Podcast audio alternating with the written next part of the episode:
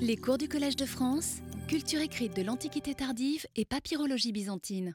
Jean-Luc Fournet. Alors la semaine dernière, nous avions, vu comment l'opposition très binaire, manichéenne entre barbares d'un côté et, grecs de l'autre, ceux qui ne parlent pas le grec et ceux qui parlent le grec, les hellénophones, comment cette euh, opposition s'était trouvée minée petit à petit, d'abord par un, courant, j'ai appelé un courant relativiste, qui s'est développé surtout au moment des conquêtes d'Alexandre et ensuite, et deuxièmement par le développement de l'Empire romain, qui euh, avait placé le latin à une position presque euh, égale du grec. J'avais terminé le cours de la semaine dernière par un long texte euh, de Denis d'Halicarnasse. Je voudrais juste vous relire les dernières lignes sur lesquelles je voudrais m'arrêter. Les Romains, vous l'avez à l'écran, parlent, euh, une langue qui n'est ni tout à fait barbare, ni complètement grecque, mais un mélange des deux, dont la dominante est éolienne. L'éolien, je vous rappelle, c'est un, un, dialecte grec. Hein. La seule conséquence qu'ils aient subie de ces nombreux mélanges est de ne pas prononcer correctement tous les sons articulés, mais tous les autres traits qui indiquent une origine grecque, ils les ont conservés comme aucune autre colonie ne l'a fait. En ne commençant pas à vivre dans le respect mutuel seulement aujourd'hui, alors, euh, que le cours abondant et généreux de la fortune les met à l'école du bien, ni à partir du moment où ils s'étendirent outre-mer après avoir abattu les, les, empires carthaginois et macédoniens, mais en vivant de tout temps, dès l'époque du synocisme, à la manière grecque et en ne faisant aujourd'hui rien de plus la vertu qu'auparavant. Alors ce texte, qui n'en montre pas moins euh, un esprit très imbu de supériorité grecque, tente de placer le latin à mi-chemin entre les langues barbares et le grec, en lui conférant une dominante éolienne qui, d'une certaine façon, lui permet d'échapper au statut dégradant de langue barbare. Alors Denis, dans ce texte, développe une thèse qui est à la mode entre Sylla et l'empereur Claude, celle des origines grecques du latin. Ainsi, le grammairien Tyrannion, lui-même fils d'un grammairien homonyme et élève du célèbre grammairien Denis de Thrace, qui devint l'affranchi de la femme de Cicéron et enseigna à Rome, écrivit, d'après une encyclopédie byzantine qu'on appelle la Souda, un traité intitulé Perites Romaices Dialectu sur la langue euh, des Romains, la langue latine, où il défend l'idée que cette langue dérive du grec. Un autre grammairien euh, contemporain, l'alexandrin Philoxène, vivant à Rome au 1er siècle avant Jésus-Christ, fait du latin un dialecte proche de l'éolien lui aussi. Alors ce rapprochement de l'éolien, euh, on peut se poser la question de savoir pourquoi cette thèse s'est développée, pourquoi a-t-on essayé de rapprocher euh, le latin euh, de l'éolien. En fait, ce rapprochement s'appuie sur certains traits de langue communs aux deux, langues, le latin et l'éolien. Par exemple, l'absence de duel, le maintien du halon, le, le, halon qui devient état et en grec, en ionien par exemple, ioniatique, eh bien, se maintient sous la forme d'un alpha long en éolien. Et du coup, pour dire mère en éolien, on dit mater, ce qui évidemment rapproche l'éolien du latin mater. De même que vous avez en éolien le maintien du digama ou e, euh, qu'on a rapproché évidemment du son ou e latin. La nouvelle donne politique qui oblige euh, les provinces hellénophones, euh, à compter avec le latin, fondent une nouvelle vision linguistique du monde qui n'est plus bipartite, hein, grec, langue barbare, mais tripartite. Dorénavant, on a le grec, le latin et les langues barbares. Alors, le latin n'en est pas moins une langue inférieure euh, aux yeux des Grecs, et sa place, de plus en plus importante du fait du droit romain, suscite même une inquiétude euh, teintée de distance ou de rejet. Un des meilleurs représentants de ces Hélènes, préoccupés par les effets délétères de la romanisation, sur la culture grecque, et le célèbre rhéteur Libanios, hein, qui vécut de 314 à 396. C'est un leitmotiv qui parcourt euh, toute son œuvre et qui est bien résumé par euh, ces quelques lignes qui sont tirées de son autobiographie, au chapitre 234, au paragraphe 234. Nos lettres grecques, dit-il, ont en revanche aujourd'hui, plus encore qu'auparavant, perdu du terrain par rapport aux autres, si bien que je redoute leur complète disparition, par la faute de la loi, toujours ce droit romain. Sans doute n'est-ce point le résultat d'un décret ou d'une loi, mais cela vient du fait que la considération et le pouvoir vont à ceux qui connaissent la langue de l'Italie. Ainsi, est-ce aux dieux qui nous ont donné notre culture de veiller à la victoire de ce qu'ils nous ont donné et de la lui faire recouvrer et, de lui faire, et à lui faire recouvrer son ancienne puissance. On trouve aussi euh, au paragraphe 214-215 de la même autobiographie euh, quelques lignes qui montrent cette préoccupation angoissée de Libanios. Hein. Un, un, autre malheur, ce fut la secousse qui ébranla mon art. On fuyait la langue des Hélènes et on s'embarquait pour l'Italie afin d'y apprendre à parler comme ces gens-là. Cette éloquence devenait plus puissante que notre éloquence, elle procurait de la puissance et de l'argent, tandis que la nôtre n'offrait rien d'autre qu'elle-même. On pourrait citer d'autres textes, hein. comme je vous ai dit, c'est vraiment un, leitmotiv qui parcourt toute l'œuvre euh, de Libanios. Si le latin s'impose avant tout à cause du droit, hein, du droit qui s'est répandu dans, les provinces romanisées, euh, comme le dit Libanios, on finit par voir des hellénophones avoir recours au latin dans d'autres domaines que le domaine du droit. Par exemple, c'est en latin qu'Amien Marcelin, hein, deuxième moitié du IVe siècle, qui est né à Antioche sur l'Oronte et donc qui est euh, de langue grecque, euh, fait œuvre d'historien.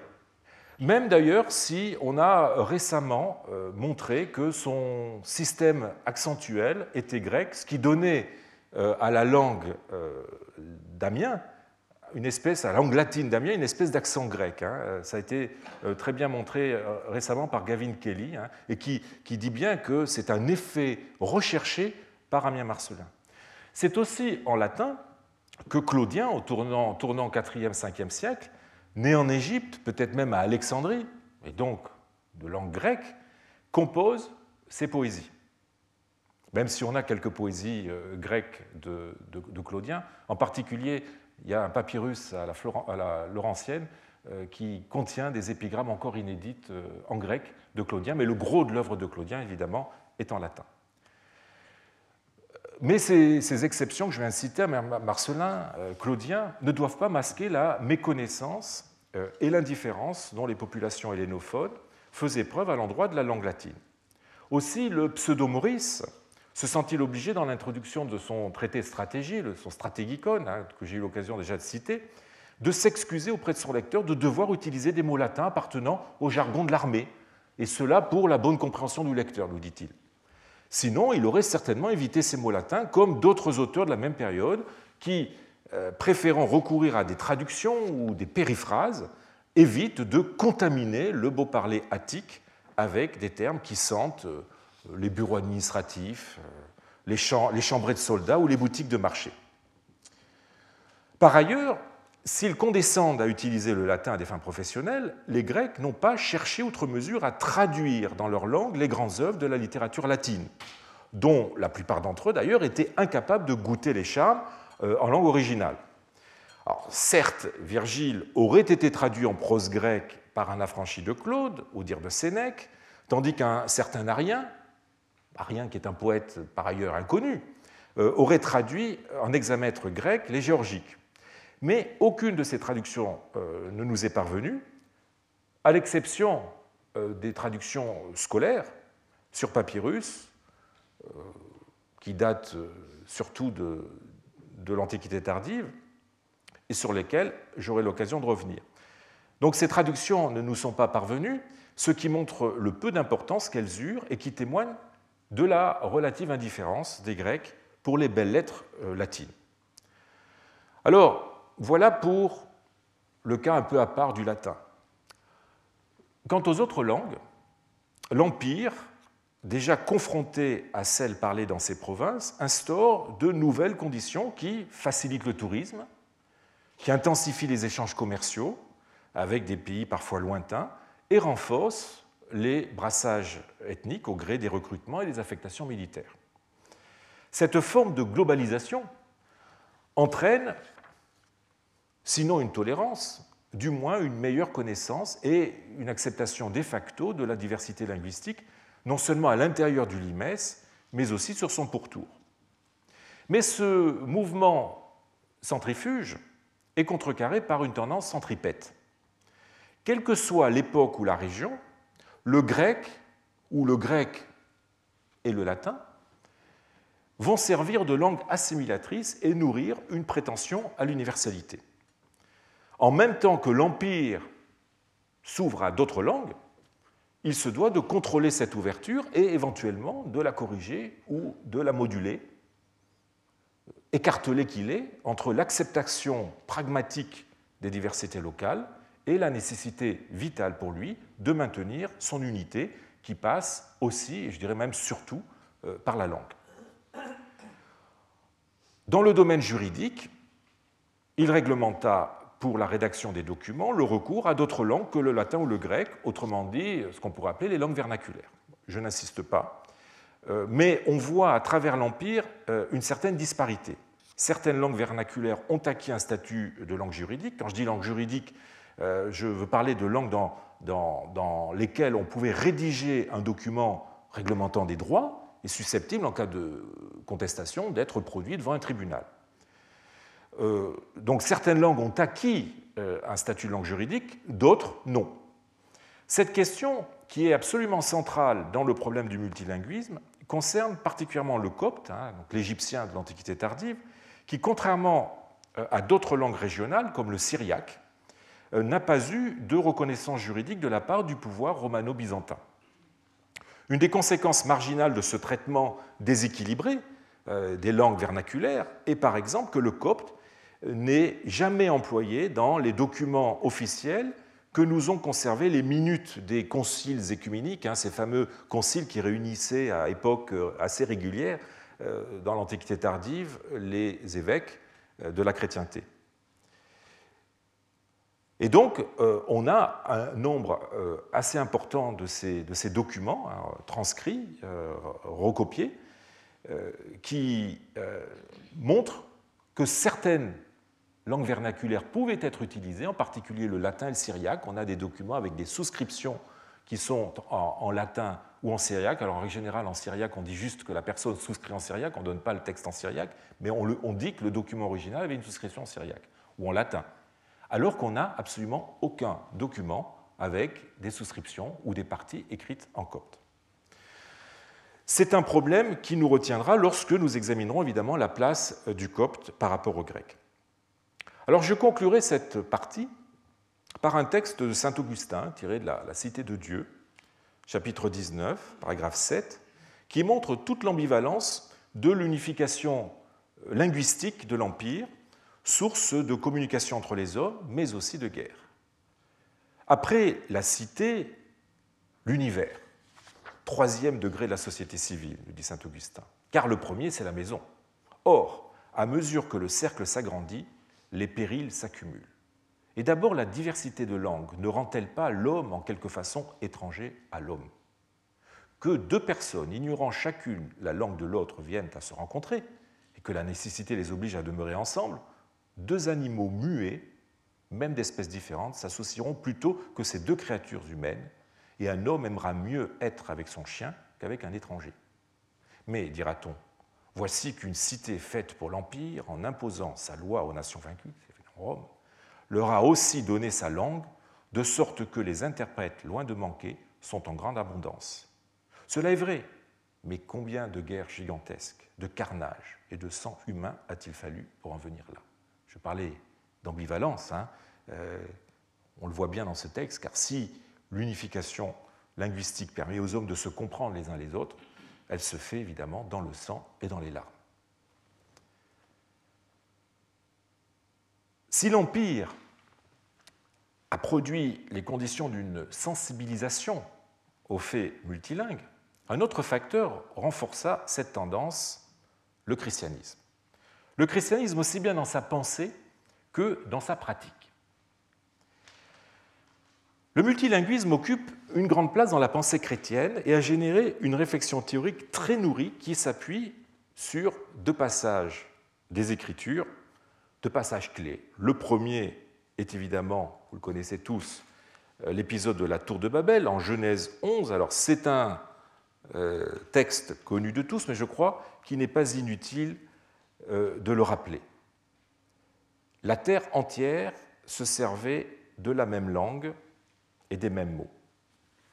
Or, en se déplaçant vers l'Orient, les hommes découvrirent une plaine dans le pays de Chinéar et y habitèrent. Ils se dirent l'un à l'autre Allons, moulons des briques et cuisons-les au four. Les briques leur servirent de pierre et le bitume leur servit de mortier. Allons, dirent-ils, bâtissons-nous une ville et une tour dont le sommet touche le ciel. Faisons-nous un nom afin de ne pas être dispersés sur toute la surface de la terre. Le Seigneur descendit pour voir la ville et la tour que bâtissaient les fils d'Adam, et, dit le Seigneur, ils ne sont tous qu'un peuple et qu'une langue, et c'est là leur première œuvre. Maintenant, rien de ce qu'ils projetteront de faire ne leur sera inaccessible. Allons, descendons et brouillons ici leur langue, qu'ils ne s'entendent plus les uns les autres. De là, le Seigneur les dispersa sur toute la surface de la terre et ils cessèrent de bâtir la ville. Aussi lui donna-t-on le nom de Babel, car c'est là que le Seigneur brouilla la langue de toute la terre. Là, il y a, un jeu sur, le, sur l'hébreu, puisque Babel ressemble à un mot hébreu qui signifie brouiller. Euh, et c'est de là que le Seigneur dispersa les hommes sur toute la surface de la terre.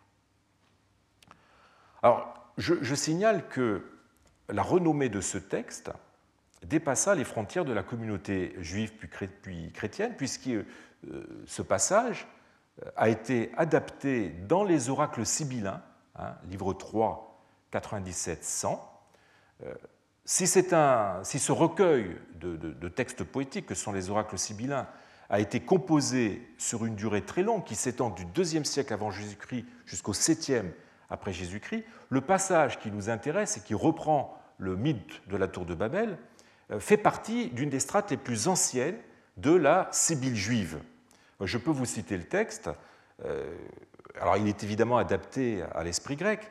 Or, quand ce fut le moment de s'accomplir pour les menaces que le grand Dieu avait proférées jadis contre les mortels, lorsqu'ils avaient entrepris d'édifier une tour au pays d'Assyrie, ils étaient tous de même parler et voulaient s'élever au-dessus jusqu'au ciel étoilé, l'immortel, aussitôt, chargea les souffles de l'air d'une grande violence, et ses vents jetèrent à bas la grande tour et excitèrent entre les hommes une mésentente mutuelle. Voilà pourquoi les mortels donnèrent le nom de Babylone à la ville.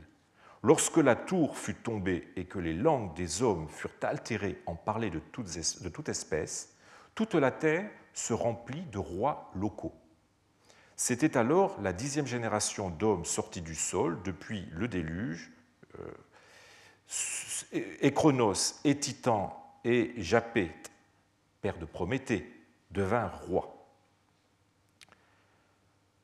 Ce texte a connu, je vous le disais, une certaine diffusion hein, dans le monde hellénophone. Euh, il est en effet cité par l'historien juif Flavius Joseph à la fin du 1er siècle après Jésus-Christ. Athénagoras d'Athènes le cite aussi dans sa supplique au sujet des chrétiens adressée euh, à l'empereur Marc Aurèle en 176, en s'excusant d'ailleurs de ce que ce dernier le connaît probablement, ce qui montre euh, sa diffusion. Alors l'épisode de la tour de Babel a fondé dans la pensée judéo-chrétienne l'idée que le multilinguisme est une sorte de péché originel résultant de l'orgueil des hommes et précipitant l'humanité dans le chaos de la diversité, dans la discorde de euh, l'incompréhension. Je vous renvoie par exemple au Déconfusionné Linguarum, la confusion des langues, traité dans lequel Philon d'Alexandrie, au tournant du 1er siècle avant, 1er siècle après Jésus-Christ, donne une interprétation euh, éthico-philosophique du mythe de Babel, débouchant sur la conclusion que la connaissance des langues était le moyen d'éviter les guerres. Or, comme le péché originel d'Adam et Ève a connu sa résolution par la crucifixion du Christ, le chaos babélien de l'Ancien Testament a sa contrepartie positive dans le Nouveau Testament avec l'épisode de la glossolalie, ou pour reprendre l'expression scripturaire, du don de parler en langue. Euh, ce sont les actes des apôtres 2, 6. C'est le second texte clé des Écritures que je voudrais vous, vous citer. Quand le jour de la Pentecôte arriva, ils se trouvaient réunis tous ensemble. Tout à coup, il eut un bruit qui venait du ciel, comme le souffle d'un violent coup de vent. La maison où ils se tenaient en fut toute remplie.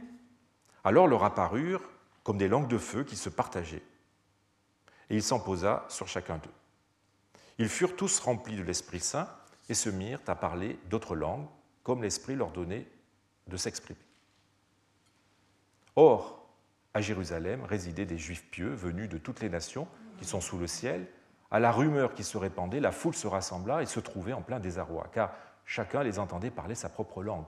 Déconcertés, émerveillés, ils disaient Tous ces gens qui parlent ne sont-ils pas des Galiléens? Comment se fait-il que chacun de nous les entende dans sa langue maternelle? Parthes, Mèdes et Élamites, habitants de la Mésopotamie, de la Judée, de la Cappadoce, du Pont et de l'Asie, de la Phrygie et de la Pamphylie, de l'Égypte et de la Libye cyrénaïque, ceux de Rome en résidence ici, tous, tant juifs que prosélytes, crétois et arabes, nous les entendons annoncer dans nos langues les merveilles de Dieu. À la confusion de l'incommunicabilité, le Dieu des chrétiens substitue le charisme de la communication universelle. Ces deux épisodes et l'antithèse parfaite euh, qu'ils constituent, mythe de Babel, glossolalie, euh, ont été abondamment commentés par les pères de l'Église avec la question de savoir euh, si le miracle de la glossolalie résidait dans le don qu'auraient eu les apôtres de parler toutes les langues ou dans celui des auditeurs de comprendre le discours des apôtres comme s'il était tenu dans leur propre langue.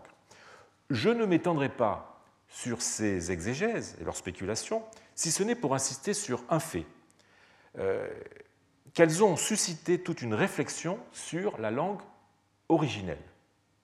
La plupart des commentateurs ont conclu qu'il s'agissait de l'hébreu, qui rejoint ainsi le, peloton des langues supérieures à côté du grec et du latin.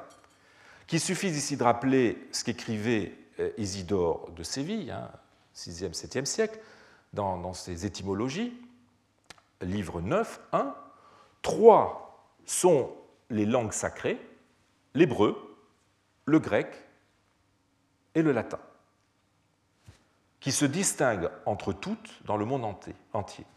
C'est dans ces trois langues que Pilate fit écrire sur la croix du Seigneur la raison de sa condamnation. Par ailleurs, en spéculant sur le nombre de langues apparues après l'épisode de Babel, on s'accorde sur le chiffre de 70-72, on convient que celles-ci sont des créations divines, ce qui est une façon d'accepter la diversité linguistique en tant qu'elle participe au projet divin. Ainsi, euh, les chrétiens, par la réflexion qu'ils menèrent euh, sur leur texte, ont-ils participé au relativisme dont j'ai parlé la semaine dernière. Les penseurs chrétiens, en affirmant que les langues étaient toutes des créations de Dieu, fondaient euh, leur égalité d'une certaine façon et remettaient en cause l'hégémonie du grec. Ainsi, Origène, qui écrivait au IIIe siècle après Jésus-Christ dans le Contre Cels, au livre 8, chapitre 37,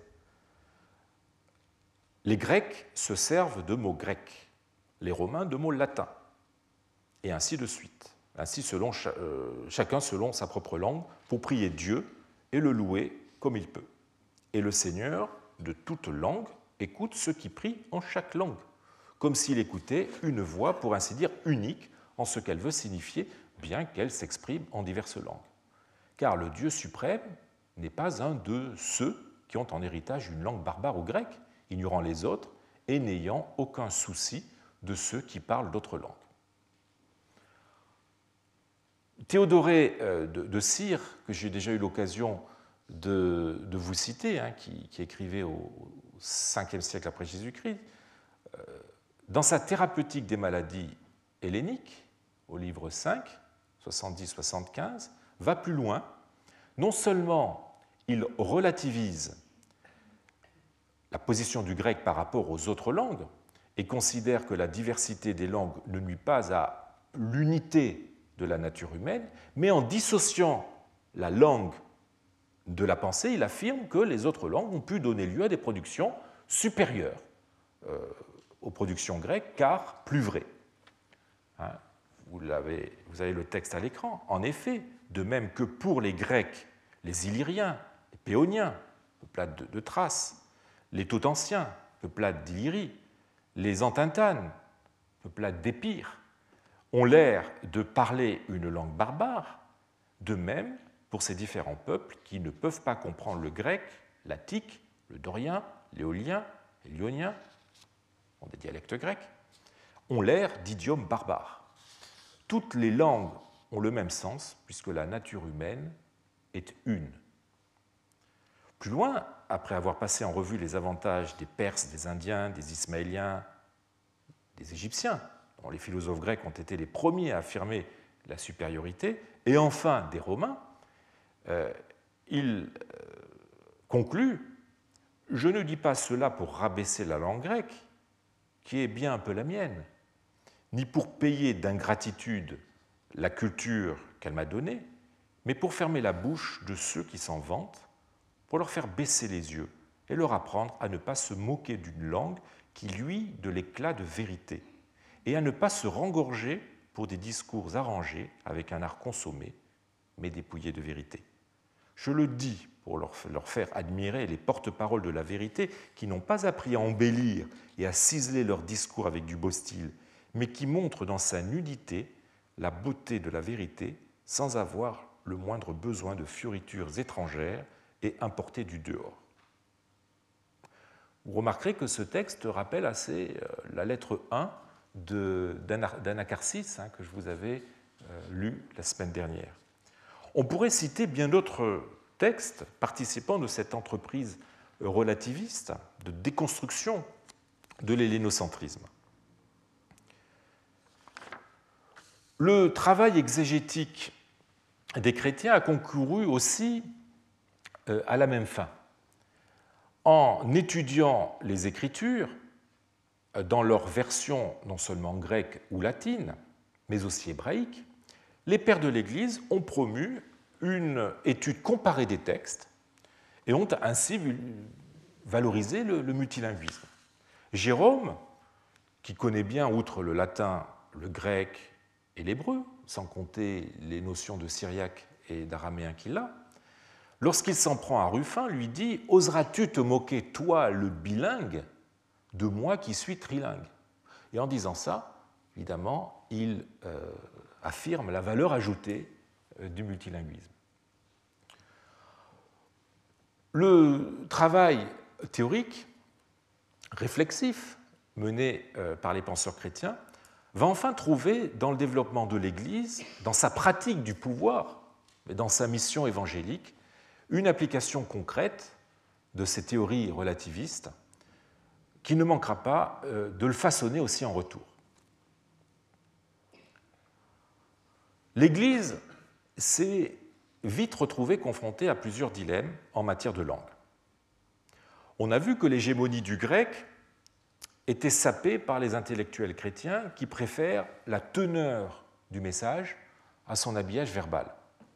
Inversement, les milieux païens, face à la montée du christianisme, se crispent sur la langue grecque qui devient un peu un étendard de leur résistance, tant et si bien d'ailleurs que le mot euh, hélène, qui veut dire en grec grec, euh, prend le sens de païen. Hein. Lorsque vous trouvez ce mot dans, des textes de cette époque, il ne faut surtout pas le traduire par grec, mais il faut le traduire par païen.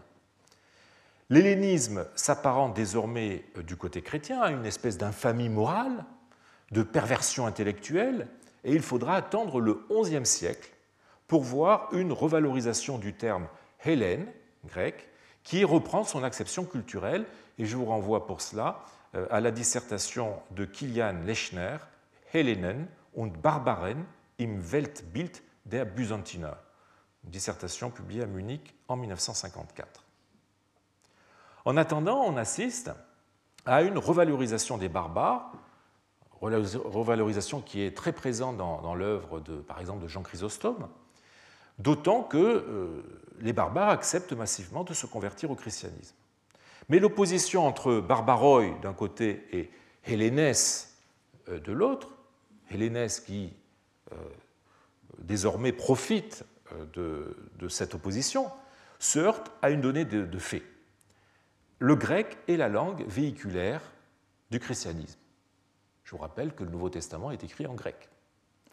En même temps qu'elle devient dans les provinces d'Orient la langue de l'Église en tant qu'institution, selon un processus qu'a bien montré Gilbert Dagron dans son étude classique de 1969 aux origines de la civilisation byzantine, langue de culture et langue d'État, hein, publiée dans la revue historique et qui a été reprise il n'y a pas très longtemps euh, dans, dans, dans ces Kleine, Kleine Schriften, euh, euh, sous le nom d'idées byzantines. Hein. C'est dans le premier tome, publié en, 2012. Par ailleurs, l'Église connaît les mêmes tiraillements que l'État entre euh, la prise en compte des diversités linguistiques des populations qu'elle a à gérer et la nécessité d'assurer l'unité de cette mosaïque ethnique. Entre sa vocation évangélique qui la met en contact avec des populations non hélénophones, aux traditions si variées, aux lectures, elles aussi potentiellement diversifiées des Écritures, et euh, le besoin de garantir l'orthodoxie. La question se pose en termes simples, comment être universel en restant une?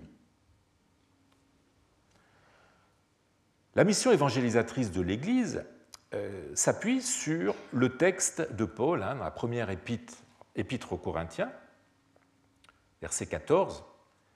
Il y a je ne sais combien d'espèces de mots dans le monde et aucun n'est sans signification. Or, si j'ignore la valeur du mot, je serai un barbare pour celui qui parle. Et celui qui parle sera pour moi un barbare. Grâce à Dieu, je parle en langue, plus que vous tous mais dans une assemblée, je préfère dire cinq paroles intelligibles pour instruire aussi les autres, plutôt que dix mille en langue.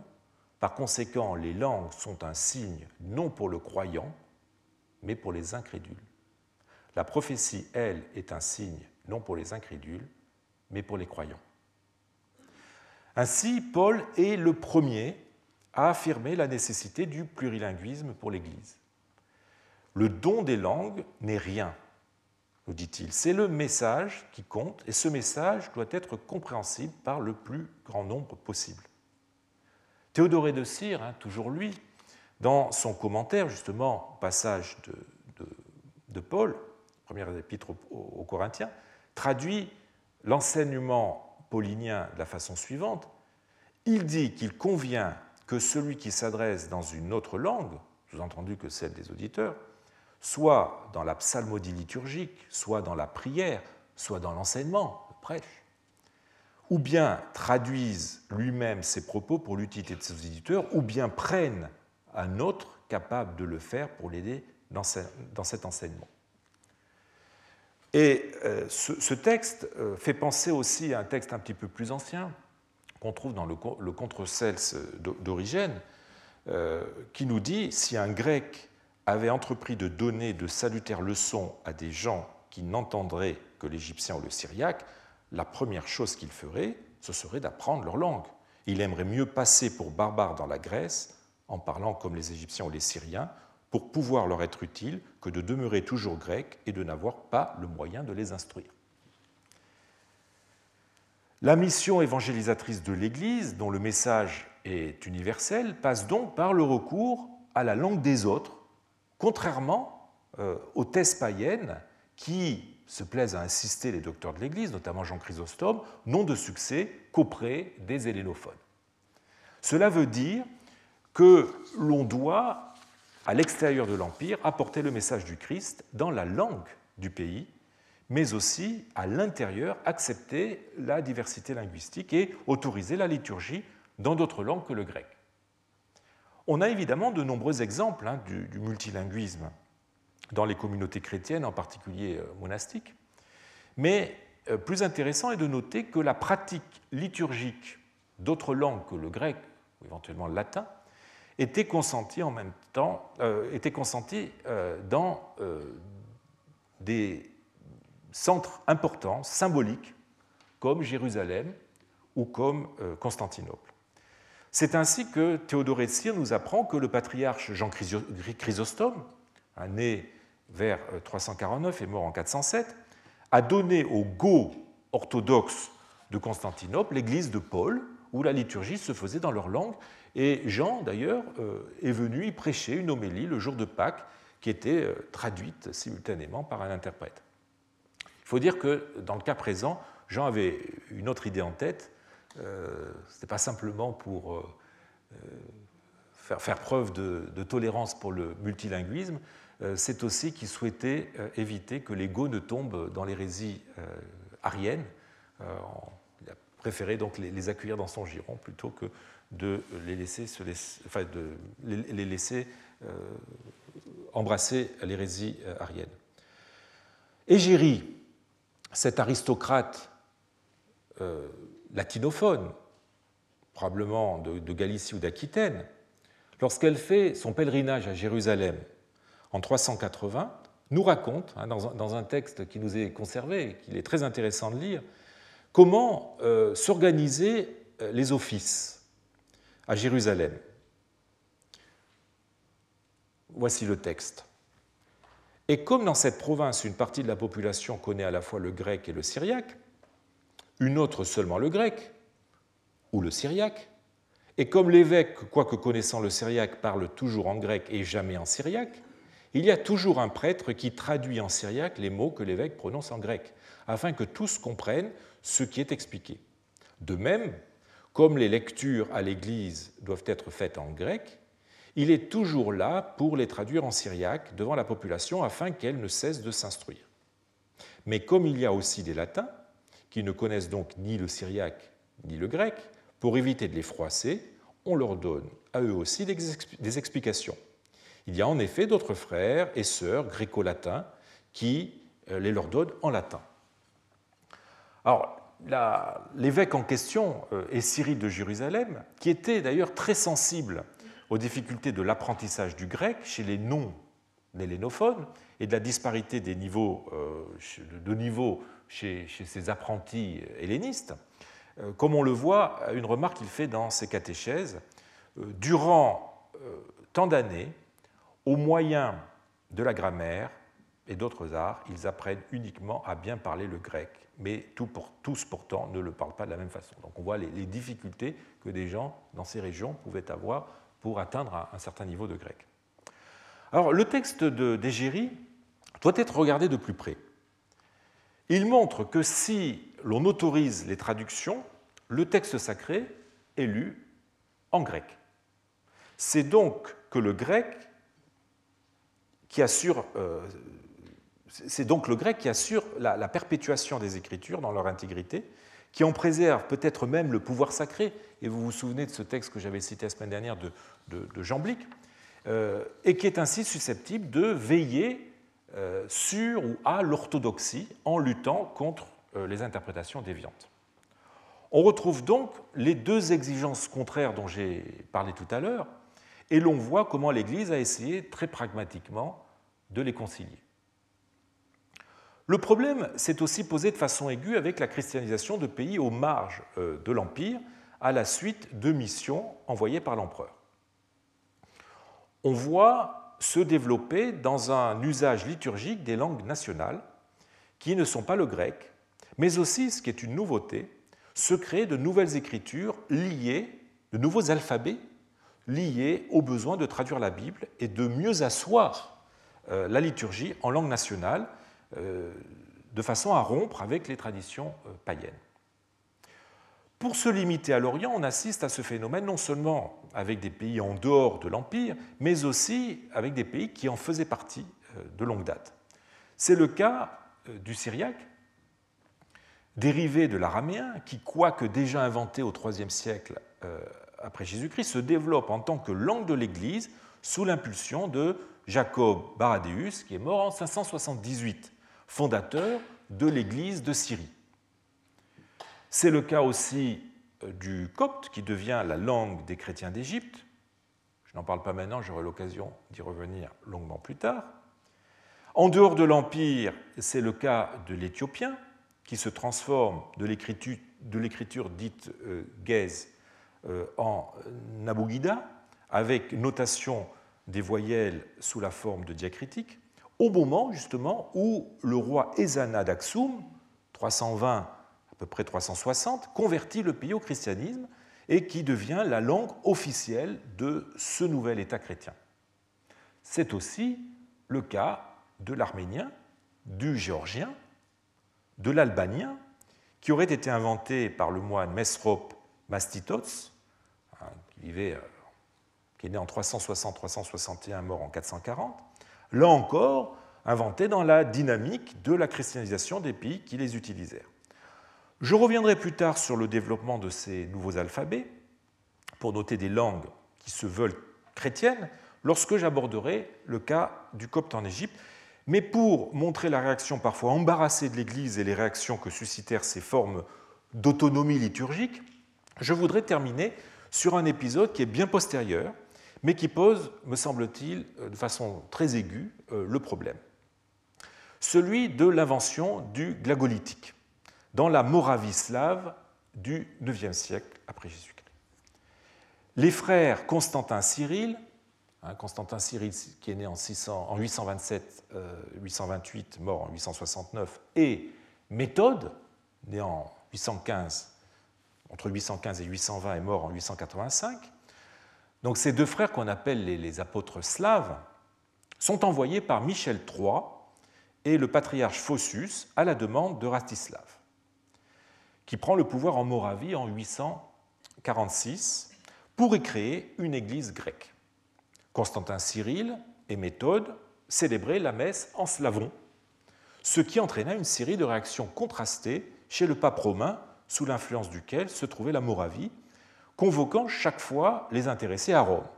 Le premier euh, qui a réagi, c'est le pape Adrien II, hein, qui, a été pape 867 à 872, qui se montra d'abord hostile, puis finit par accepter, tout en demandant que les lectures des Écritures se fissent d'abord en latin, et ensuite en slavon.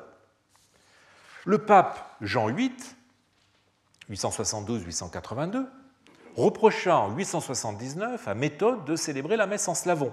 Hein, in barbara, dit-il, in barbara, hoc est in sclavina lingua, langue slavone, et non en latin ou en grec.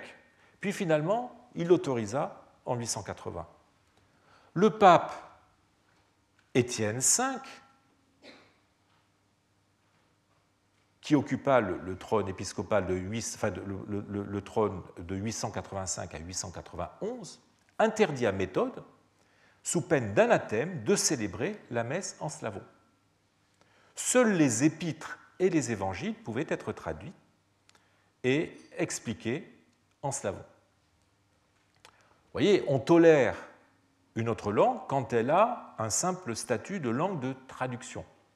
Mais les textes sacrés et la liturgie doivent d'abord être donnés en langue supérieure, c'est-à-dire en latin ou en grec.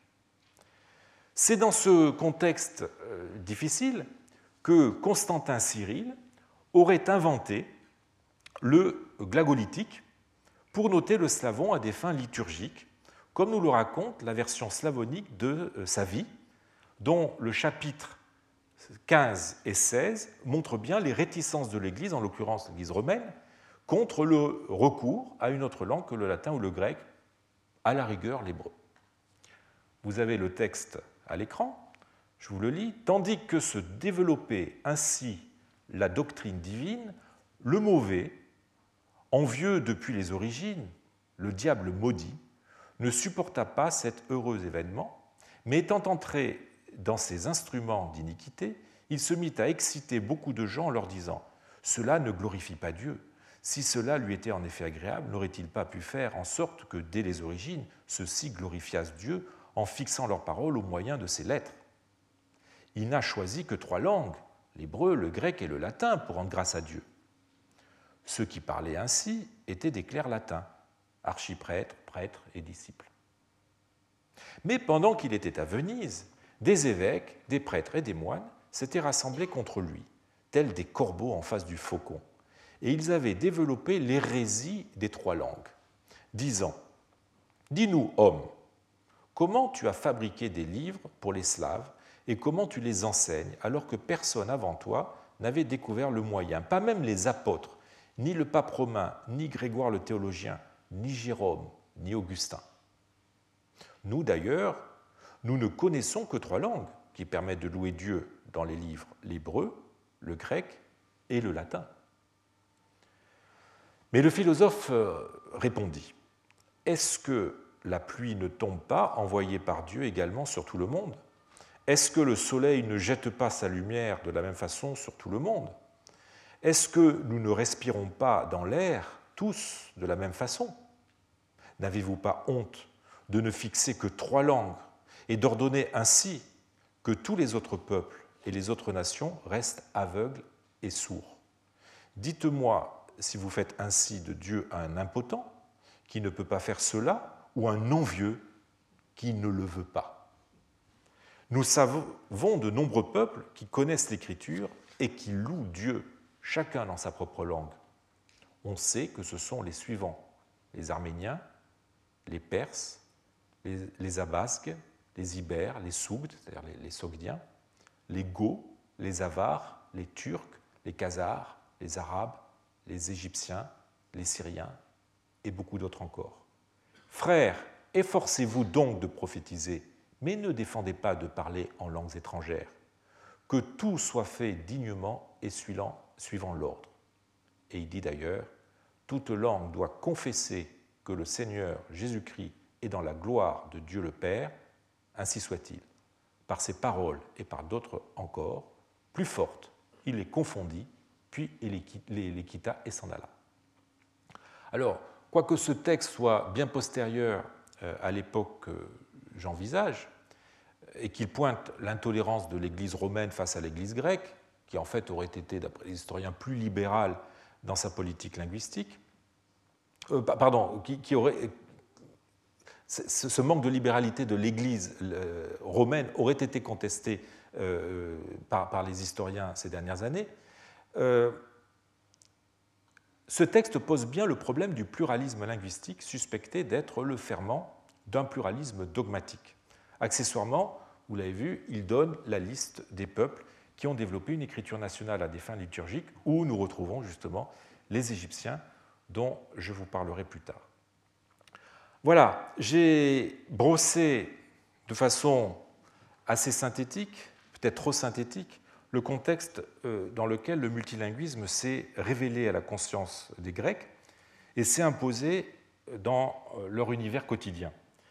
La façon dont il a été perçu par les individus et en même temps géré par le pouvoir. Cette mise en contexte était, me semble-t-il, nécessaire pour servir non seulement de, de toile de fond euh, anthropologique, et permettre une meilleure mise en perspective, mais surtout pour évaluer la spécificité des phénomènes que nous allons rencontrer avec l'Égypte et des réactions euh, qu'ils ont pu entraîner. Alors, si l'on met de côté les langues peu utilisées ou qui ont laissé peu de traces dans la documentation d'Égypte, cinq langues se distinguent et méritent notre attention dans le cadre de ce cours cette année et l'année prochaine.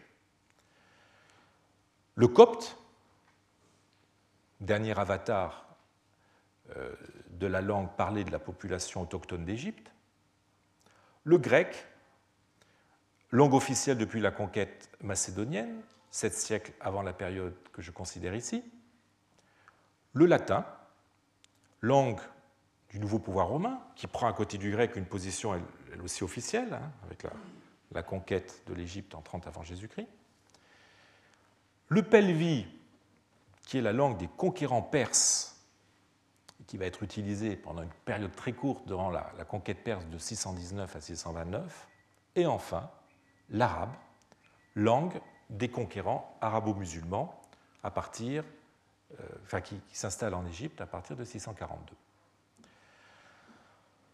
Faut-il adopter une approche chronologique et passer en revue les langues par ordre d'apparition? C'est une question que je me suis posée, mais j'ai préféré finalement une approche plus dynamique et, je dirais, taxinomique, qui permet de mieux mettre en valeur ce que chacune a de spécifique et l'impact variable, selon les langues, que chacune a eu. Chacune d'entre elles est apparue en effet à la faveur d'événements de nature différente, s'est imposée selon des modalités diverses et correspond en fin de compte à un type de multilinguisme distinct. Il faut d'ores et déjà mettre à part le copte, la langue des Égyptiens, langue endogène, qui s'oppose ainsi aux quatre autres langues introduites de l'extérieur au gré des conquêtes, hein, le copte, le, grec, le latin, le pelvi et l'arabe. Mais ces quatre langues elles-mêmes se sont transplantées dans la vallée du Nil selon des schémas différents et avec des résultats très contrastés. Le grec est tout de suite devenu la langue officielle et s'est répandu dans tous les milieux, utilisé pour toutes les formes d'écrit. C'est la seule langue usitée, sans rupture, durant tout le millénaire, ce qu'on appelle le millénaire papyrologique, c'est-à-dire le millénaire couvert par euh, la documentation écrite en grec, hein, au IVe siècle avant jusqu'au 8e siècle euh, après Jésus-Christ, un gros millénaire. Donc c'est la, seule langue qui est usitée sans discontinuité pendant cette période et sans grand changement. Et c'est la seule langue qui est utilisée aussi pendant toute la période de l'Antiquité tardive, la période que j'envisagerai durant ces cours.